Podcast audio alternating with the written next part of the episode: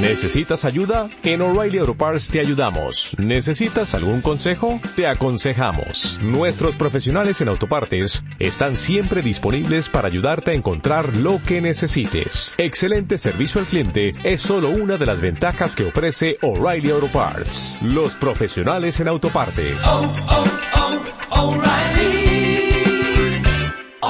Parts. Los rebeldes norteamericanos se enfrentan a la mayor superpotencia de la época. Una guerra en circunstancias abrumadoramente adversas. Para derrotar a los británicos necesitan servicios secretos. Vencer a la enfermedad. Y nuevas formas de combatir mientras la revolución marca su rumbo.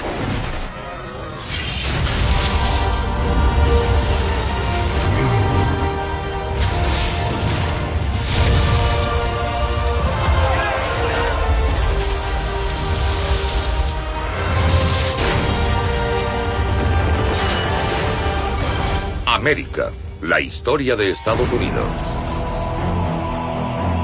Revolución.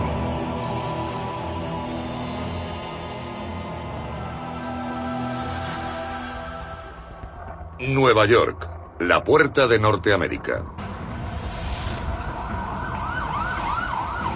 Hoy es la capital financiera del mundo poblada por 8 millones de personas.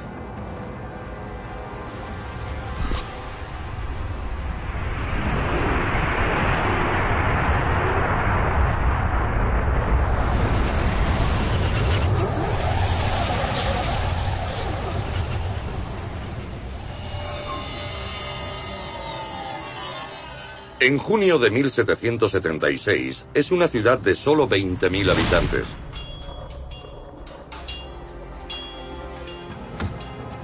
Y se prepara para defenderse contra la mayor invasión terrestre de la historia de América.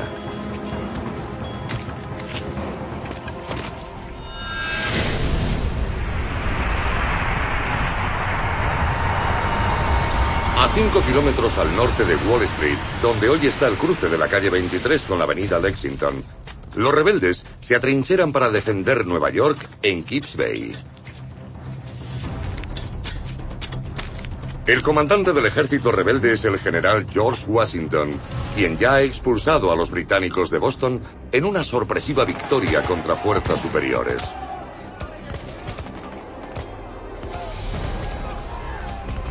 Pero nadie duda de que los ingleses volverán.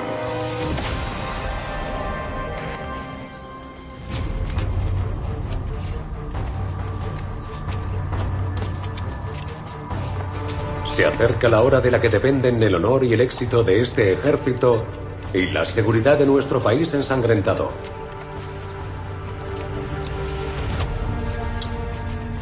Joseph Plum Martin, animado a luchar bajo el mando de Washington, se alistó a la edad de 15 años. Es un chico de campo que se une a miles de voluntarios sin adiestramiento. Nuestro ejército revolucionario era algo grande. Pertenecía a una nación que aún no era tal, que estaba empezando y se enfrentó a la mayor superpotencia de la época. Los inexpertos reclutas de Washington están a punto de enfrentarse al ejército mejor equipado y más poderoso del mundo.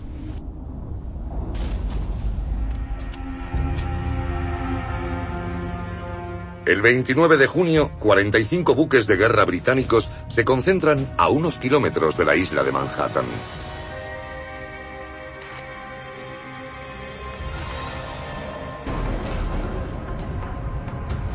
Estos barcos son la mayor maquinaria bélica de su época.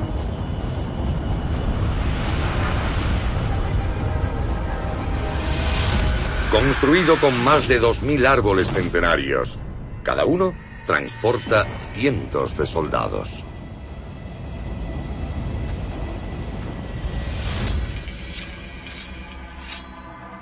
Están armados con hasta 64 cañones pesados, que pueden disparar sobre objetivos a casi dos kilómetros de distancia.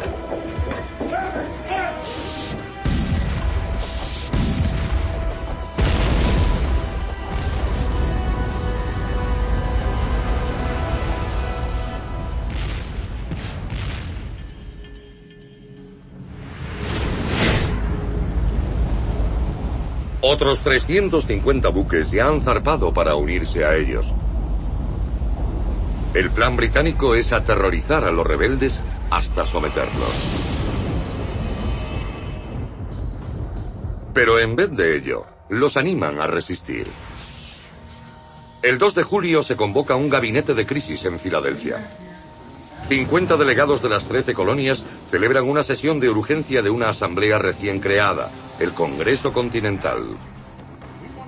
Entre ellos hay radicales como Benjamin Franklin, Thomas Jefferson y John Adams. Lo que debaten es nada menos que alta traición, la independencia total de Gran Bretaña. El castigo es la muerte. Estamos en plena revolución, la más absoluta de la historia. Es el nacimiento de la democracia estadounidense. Debemos esperar un gran derramamiento de sangre para conseguirla. Algunos delegados no creen que los rebeldes tengan alguna posibilidad. Estamos a punto de afrontar la tormenta en un esquife de papel. Pero los que dudan son superados por casi 5 a 1. El 4 de julio de 1776, los delegados ratifican un documento que cambiará el mundo. La Declaración de Independencia de los Estados Unidos de América. Mantenemos que estas verdades son evidentes, que todos los hombres son creados iguales, que son dotados por su Creador de ciertos derechos inalienables. Reflexionemos sobre ello. Dice que los derechos no provienen del rey ni del gobernador, sino de Dios. Y lo que es más, no se pueden arrebatar, son inalienables. Todos los grupos, negros, mujeres, homosexuales, todos consideran la Declaración de Independencia como una forma de decir que también son estadounidenses. Así que es el credo de Estados Unidos. Que entre ellos están la vida,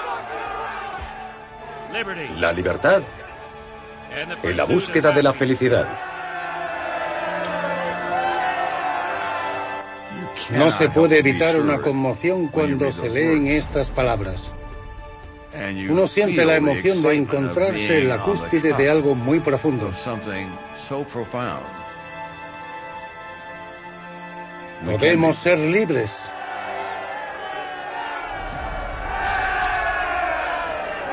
Ahora, soldados como Plan Martin luchan por la independencia. El 12 de julio, dos navíos británicos abren fuego sobre Nueva York.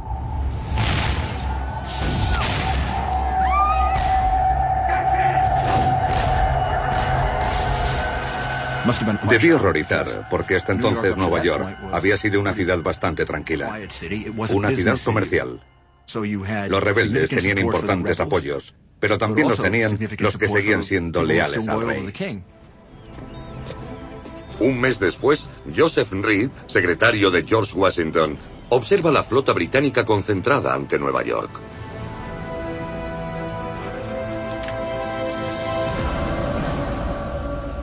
Más de 400 buques, la mayor fuerza naval británica hasta el desembarco de Normandía.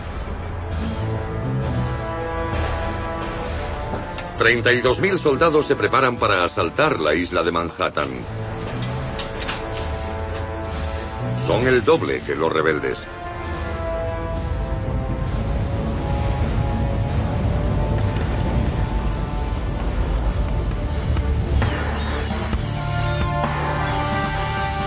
Reed está aterrorizado.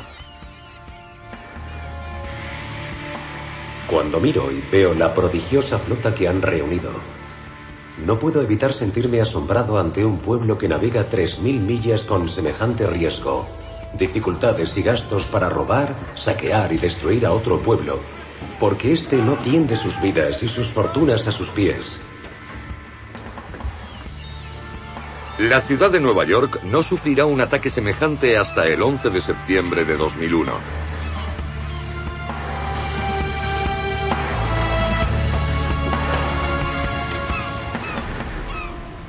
Pero los rebeldes creen que tienen la razón de su parte. Para mí la diferencia era que el ejército británico luchaba por un rey y los americanos luchaban por sus vidas. Plan Martin es uno de los 500 hombres que montan guardia en Kips Bay. Echa un vistazo.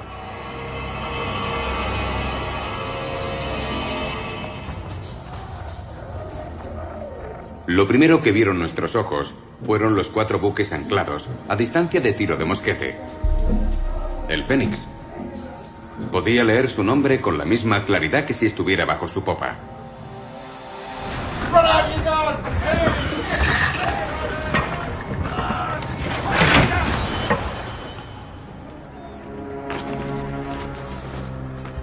Comienza el ataque.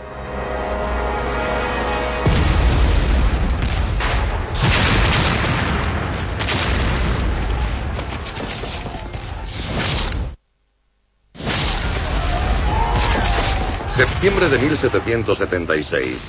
La ciudad de Nueva York está bajo el fuego.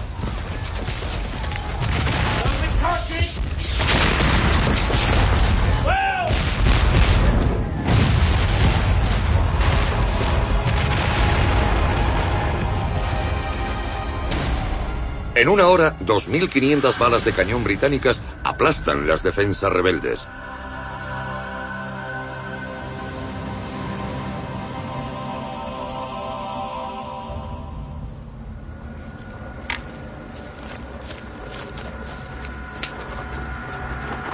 Cuatro mil soldados ingleses irrumpen en Manhattan. Un casaca roja tiene seis veces más experiencia de combate que un recluta rebelde.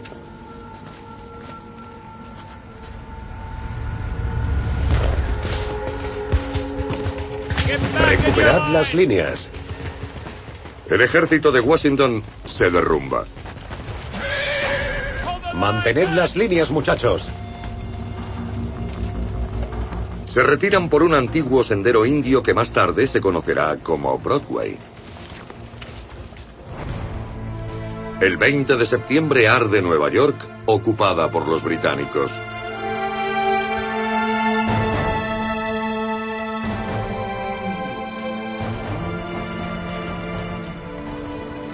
Nadie sabe quién ha provocado el incendio, pero durante dos días destruye una cuarta parte de la ciudad.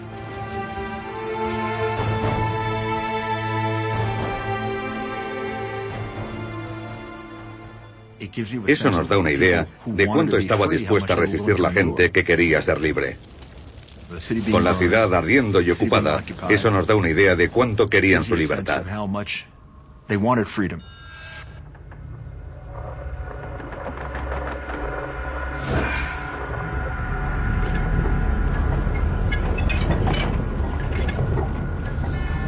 Miles de prisioneros rebeldes son encerrados en buques prisión en el puerto de Nueva York.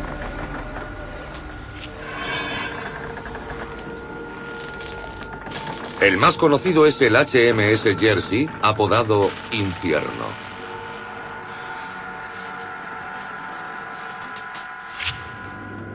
Un prisionero fugado, Robert Sheffield, narró su calvario. El ambiente era tan fétido que la lámpara no podía seguir ardiendo y no se podían encontrar los cuerpos hasta que llevaban diez días muertos. Murieron nueve de cada diez prisioneros. Hay un monumento conmemorativo en Brooklyn a los que murieron en los barcos prisión británicos en el puerto de Nueva York. Miles de norteamericanos. Más de 12.000 prisioneros rebeldes murieron en los barcos prisión, el triple de los que cayeron en combate. La pérdida de Nueva York es la primera derrota de Washington como comandante en jefe.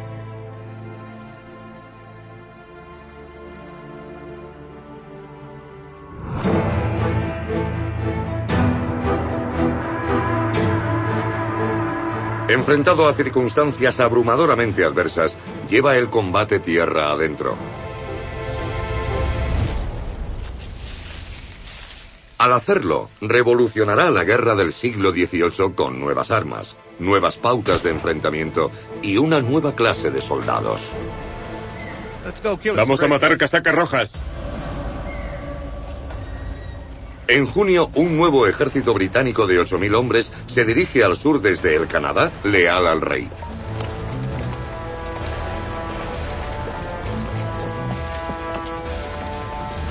Al mando va el general John Burgoyne, uno de los mejores jefes de caballería del ejército británico.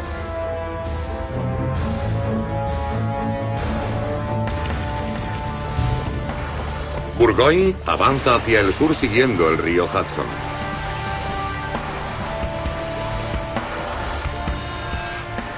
Su ejército es como una ciudad ambulante. Los casacas rojas van acompañados de 2.000 mujeres, criadas y esposas incluidas.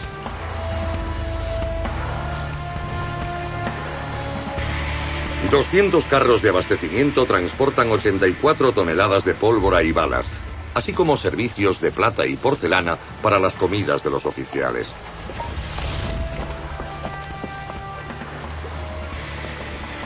El plan de Burgoyne es sencillo. Marcha desde Saint John, en Canadá, hasta Saratoga, a 270 kilómetros al sur, en el interior de la colonia de Nueva York. Desde allí conectará con el victorioso ejército británico en la ciudad de Nueva York, dividiendo las colonias en dos. Pero desde el principio su avance está plagado de dificultades. El problema fue que estaban en lo que podríamos llamar campaña de contrainsurgencia, uh, en la que al atravesar el territorio y atacar a los granjeros se creaban enemigos por donde pasaban. Ahora Washington despliega una táctica casi desconocida en Europa, la guerra de guerrilla.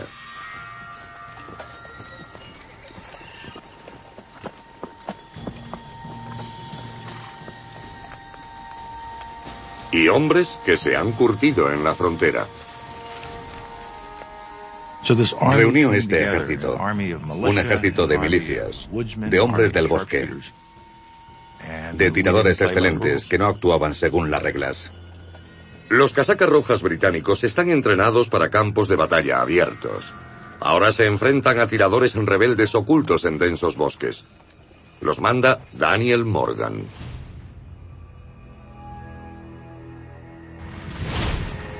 Ha sido designado por Washington coronel de un cuerpo de élite de 500 fusileros.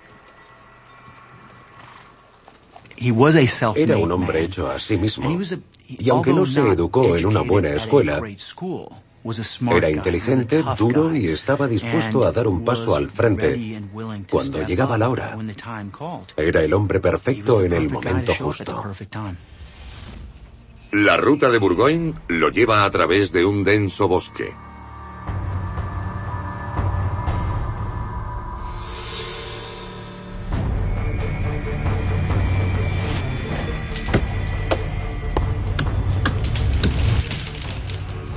Los árboles que sirvieron para construir buques británicos ahora se convierten en obstáculos en rebeldes.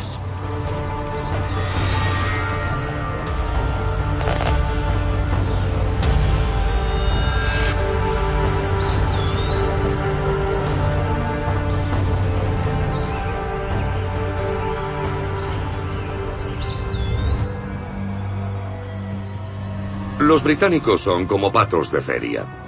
Su avance se ralentiza hasta poco más de kilómetro y medio al día. La marcha hacia el sur se convierte en un calvario de seis semanas. Pero los tiradores tienen de su parte algo más que el terreno. Los hombres de Morgan están armados con rifles largos. Son ligeros, tienen un delgado cañón de al menos un metro de largo y disparan balas de 12,7 milímetros de calibre.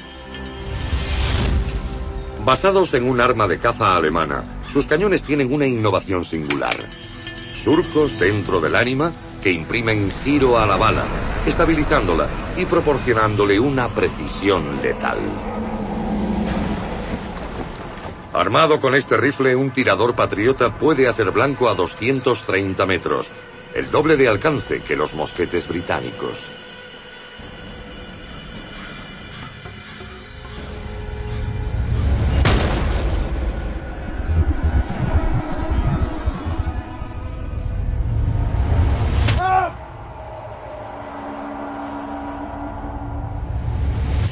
Morgan ataca primero a los exploradores nativos de Burgoyne. 400 de ellos se han aliado con los británicos para conservar sus tierras ancestrales. Pero Morgan y sus hombres emplean ahora tácticas tradicionales de los nativos contra ellos. Atacan empleando la velocidad, el sigilo y la sorpresa. Después de tres meses, todos los exploradores han muerto o han desertado. Con ellos se va el conocimiento del terreno. Los rebeldes apuntan ahora sobre nuevos blancos, adoptando tácticas que reescribirán las reglas de la guerra.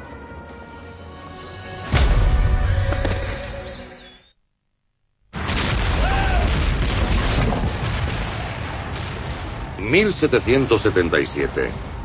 Cuando la Guerra de Independencia de Estados Unidos acaba su segundo año, Nueva York y muchas zonas de las trece colonias están en manos británicas. Empujados a los bosques, los rebeldes tienen como objetivo al ejército del general John Burgoyne.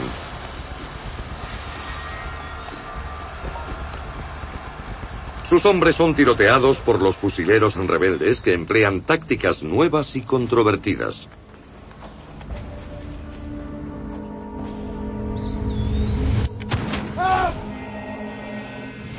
Los dos ejércitos se encuentran cerca de Saratoga.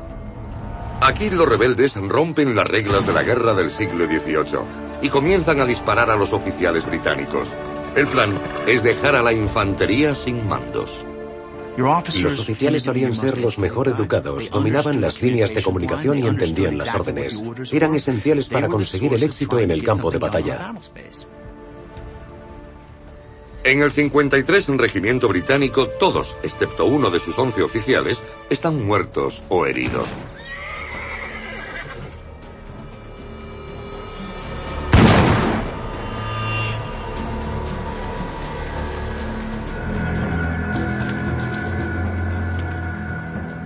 Los ingleses son forzados a defenderse, reagrupándose bajo el mando del general Simon Fraser, que dirige el contraataque. Daniel Morgan, comandante de los tiradores de élite, actúa rápidamente. Súbete a ese árbol y elimina al casaca roja del caballo grande. Su mejor tirador es un hombre de la frontera, analfabeto y oriundo de Irlanda, Tim Murphy.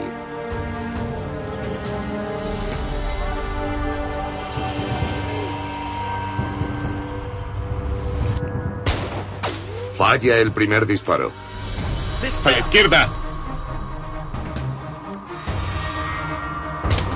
El segundo roza el caballo de Fraser. Muy alto. Carga de nuevo. Acaba con él.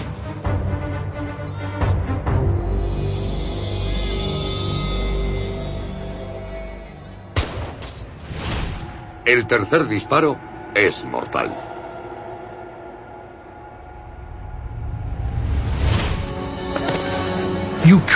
Se podría decir que quien disparó la bala que acabó con Simon Fraser hizo tanto como los padres fundadores para establecer la independencia de Estados Unidos.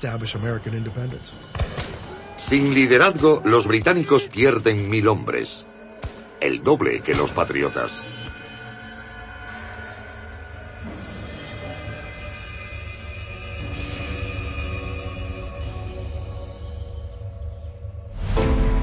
El 17 de octubre de 1777, el general Burgoyne se rinde. Es un punto de inflexión. La victoria convence a los británicos de que su mayor rival, Francia, entrará en la guerra del lado norteamericano. Ahora, la Armada francesa obligará a los británicos a librar una guerra en dos frentes, tierra y mar.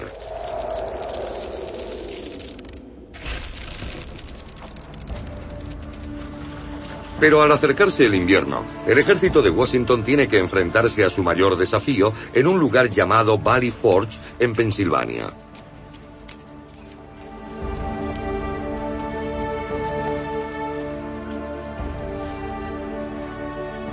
Con temperaturas gélidas, sus hombres construyen 900 cabañas en solo 40 días.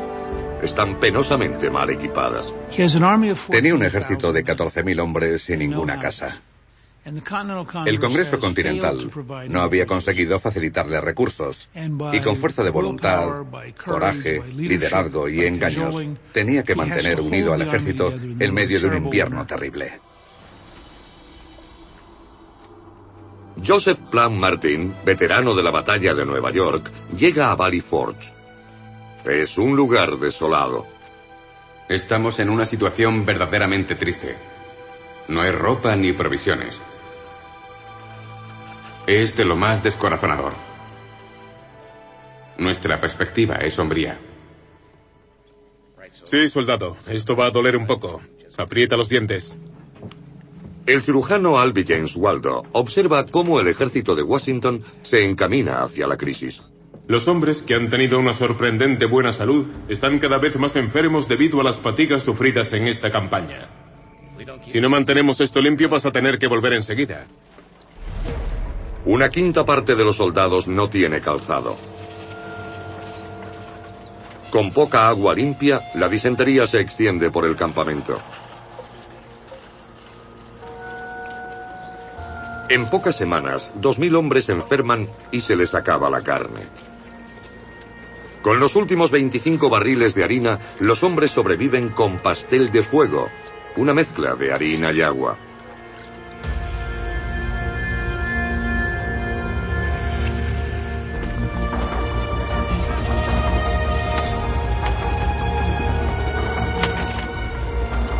Hasta un 60% de los reclutas son convictos, esclavos liberados e inmigrantes. Mantener unido este ejército indisciplinado es la prueba definitiva del liderazgo de Washington. Tenía la confianza de que si querían libertad, eso era lo que les iba a costar. Les iba a costar sacrificio, sangre, inviernos helados en Valley Forge. Les iba a costar bajas. Washington era un gran general, capaz de animar a su ejército en Valley Forge durante el invierno y que pudiera combatir. Ojalá hubiera estado allí y hubiera podido luchar para él, lo habría hecho sin dudar.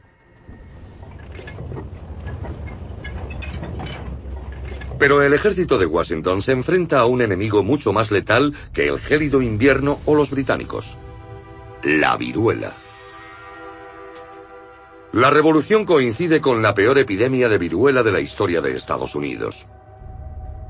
El virus letal que se propaga por el aire se extiende por los barcos prisión ingleses. Aislados de la enfermedad durante generaciones, los colonos norteamericanos tienen poca resistencia a ella y no existe ninguna cura. A los afectados les aparecen ampollas y llagas. El virus se extiende por la sangre invadiendo células sanas a las que mata, creando más virus. Cuatro de cada diez víctimas mueren.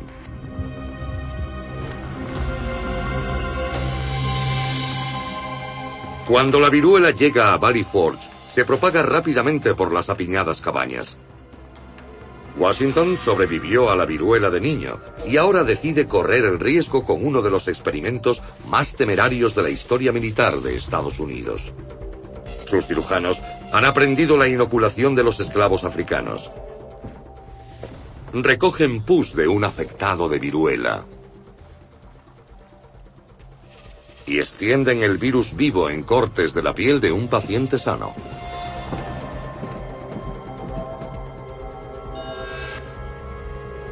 La inoculación propaga la infección, pero a un ritmo más lento. Una semana después del contagio, los glóbulos blancos de la sangre de la víctima crean anticuerpos que atacan y matan al virus antes de que se extienda la enfermedad. Pero es una peligrosa carrera contra el tiempo. Para sobrevivir, el sistema inmunitario del paciente tiene que trabajar más deprisa que el virus, o este se descontrolará. Uno de cada 50 inoculados morirá.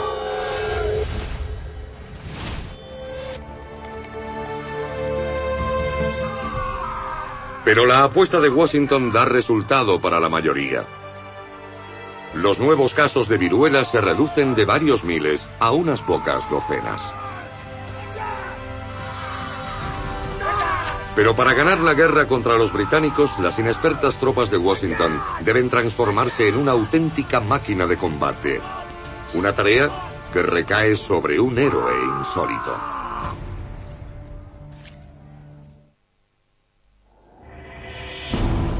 ...1778... Tras sobrevivir a un brote de viruela en Valley Forge, el ejército rebelde norteamericano recibe a un nuevo recluta. Washington espera que cambie el curso de la guerra.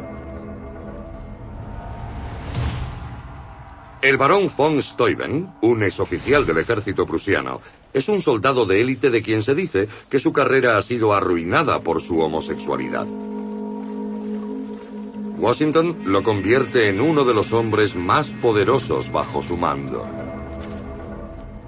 Washington era un genio eligiendo a gente que no parecía que pudiera conseguir grandes cosas, pero que, bajo su mando, se crecía ante las adversidades. Eso es lo que hacen los grandes líderes.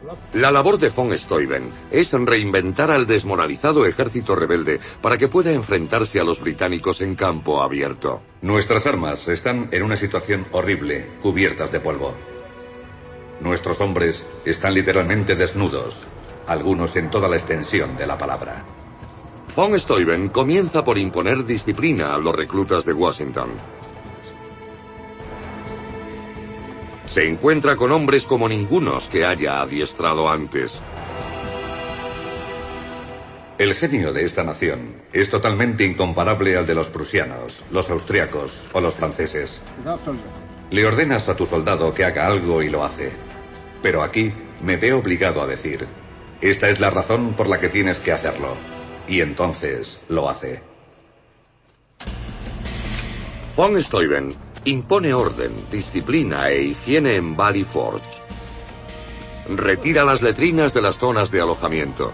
Reconstruye las cocinas en el lado opuesto del campamento y organiza las viviendas por regimientos y compañías. También escribe un manual de instrucción que el ejército estadounidense utiliza todavía en parte. Más rápido. Von Steuben enseña tácticas de combate europeas a un cuerpo de élite de 100 hombres.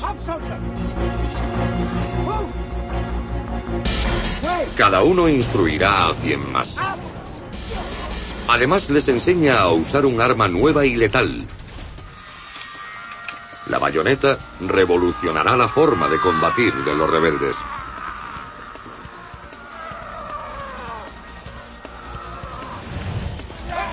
Añadiendo una daga a un rifle se facilita el combate cuerpo a cuerpo sin tener que recargar. Pero quizá lo más importante de todo es que von Steuben infunde a los rebeldes un nuevo espíritu. Podemos hablar de armas y de cómo algunas de ellas cambian el aspecto de la guerra. Eso es bien cierto. Pero la mayor arma que pueda poseerse está aquí arriba. Hombres como Plan Martin dejan Valley Forge bien instruidos para matar. Mientras ellos se reciclan, otro secreto de guerra ha hecho estragos en la Nueva York ocupada por los británicos. Aquí, una red de espías ha estado pasando información a los rebeldes. Su líder es el propio George Washington.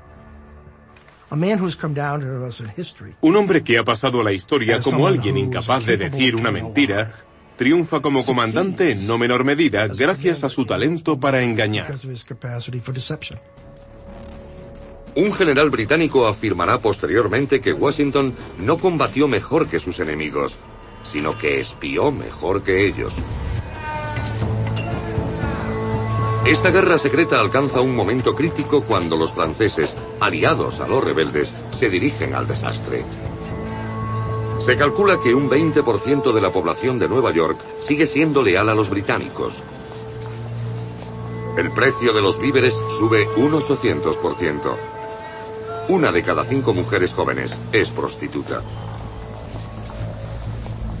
Para los británicos, el comerciante neoyorquino Robert Townsend, un miembro de la milicia unionista que escribe para la prensa del régimen, es leal al rey.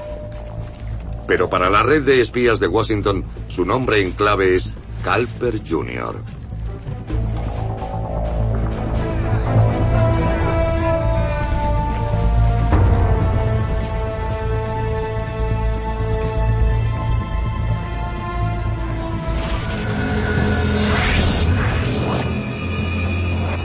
En junio de 1781, Nueva York bulle de rumores.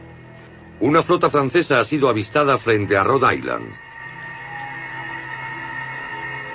Se filtran noticias sobre un plan británico de enviar buques desde Nueva York en un ataque sorpresa.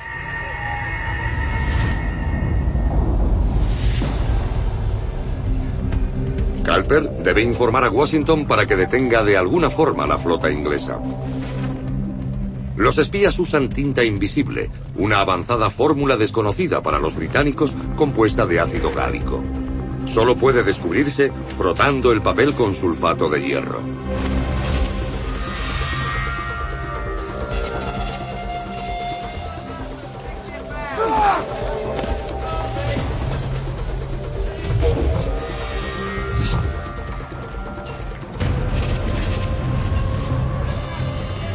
El siguiente eslabón de la cadena es Austin Rowe, un tabernero de Long Island.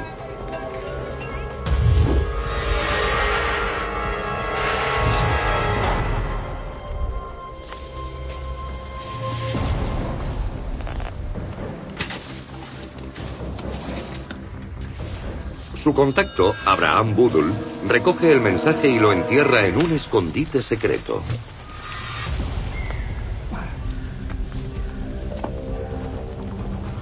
Después otra agente, Anne Smith Strong, usa su colada como código secreto. Hace señales a un marinero que recibe el mensaje y lo lleva a Washington.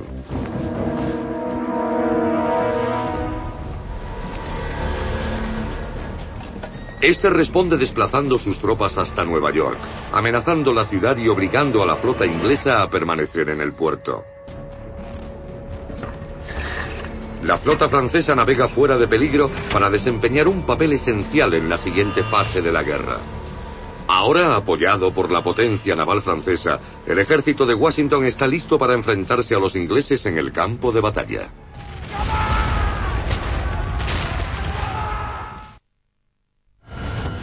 Octubre de 1781.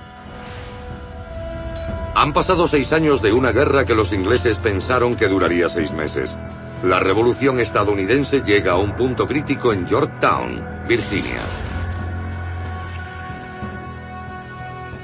En las trincheras que rodean la ciudad fortificada, Plan Martin, ahora sargento, espera con otros 8.000 soldados rebeldes la señal de ataque.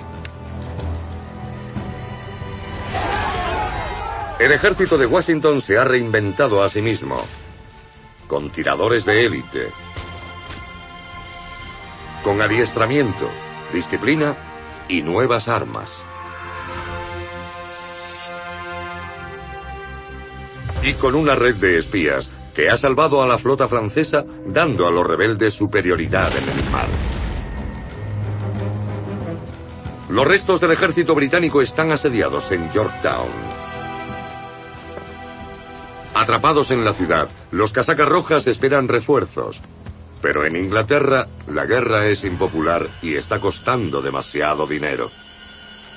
Se trataba de resistir las acciones de los británicos el tiempo suficiente para desgastarlos y que comprendieran que no podían ponerle fin.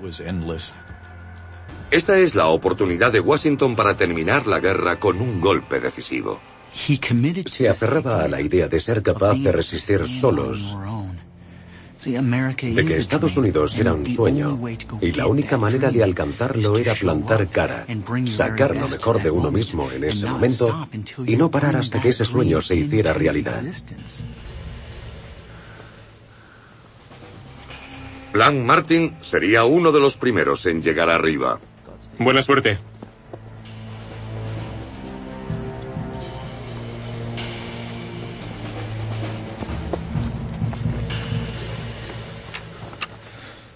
¿Cómo te va, viejo amigo? ¿cómo estás tú?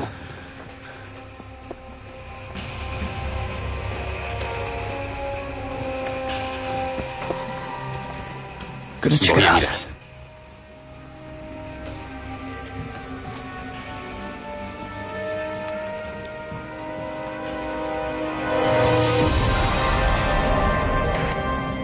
Tras las defensas de Yorktown, esperan 9.000 soldados británicos curtidos en el combate.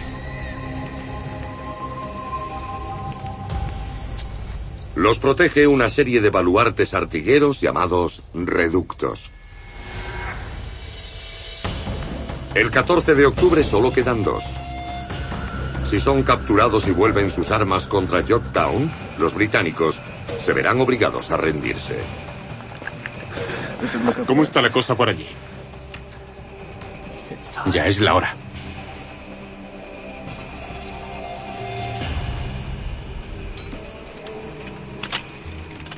Todas las baterías de nuestra línea están en silencio y esperamos ansiosos la señal.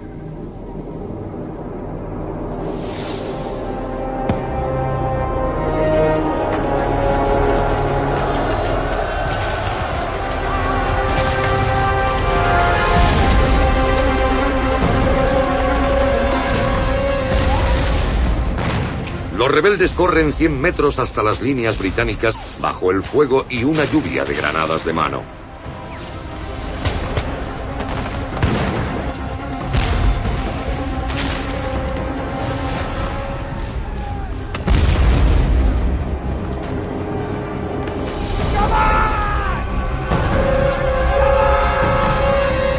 Cuatrocientos valientes soldados asaltan el fuerte británico luchando cuerpo a cuerpo con bayonetas y haciendo retroceder a los casacas rojas.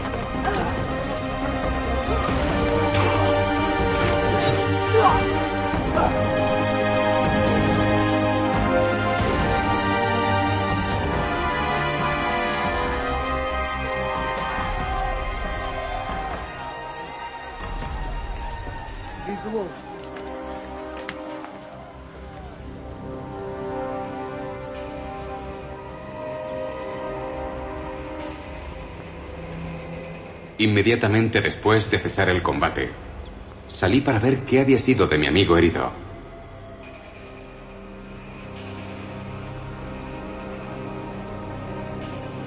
Estaba muerto. 34 camaradas de Martin yacen muertos o heridos. Pero han roto las defensas de Yorktown. Dos días después los británicos se rinden y empiezan las negociaciones de paz. Tras seis largos años de lucha, los rebeldes han logrado lo imposible.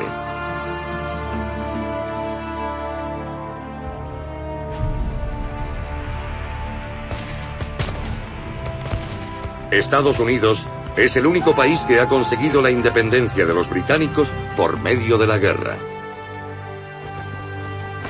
El 30 de abril de 1789, Washington es nombrado primer presidente de los Estados Unidos de América bajo la nueva Constitución.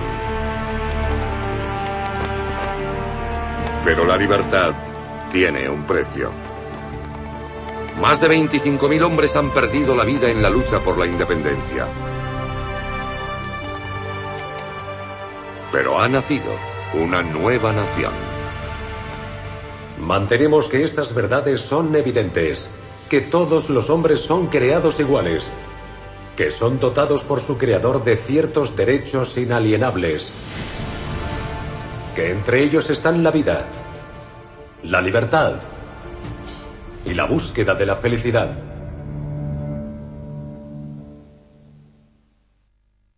¿No se merece tu familia lo mejor? Entonces, ¿por qué no los mejores huevos? Ahora, Egglands Best están disponibles en deliciosas opciones. Huevos clásicos, de gallina libre de jaula y orgánicos de Egglands, que ofrecen un sabor más delicioso y fresco de granja, que le encantará a tu familia. En comparación con los huevos ordinarios, Egglands Best contiene la mejor nutrición como 6 veces más vitamina D, 10 veces más vitamina E y el doble de omega 3 y B12. Solo Egglands Best. Mejor sabor, mejor nutrición, mejores huevos. Visita egglandsbest.com para más información.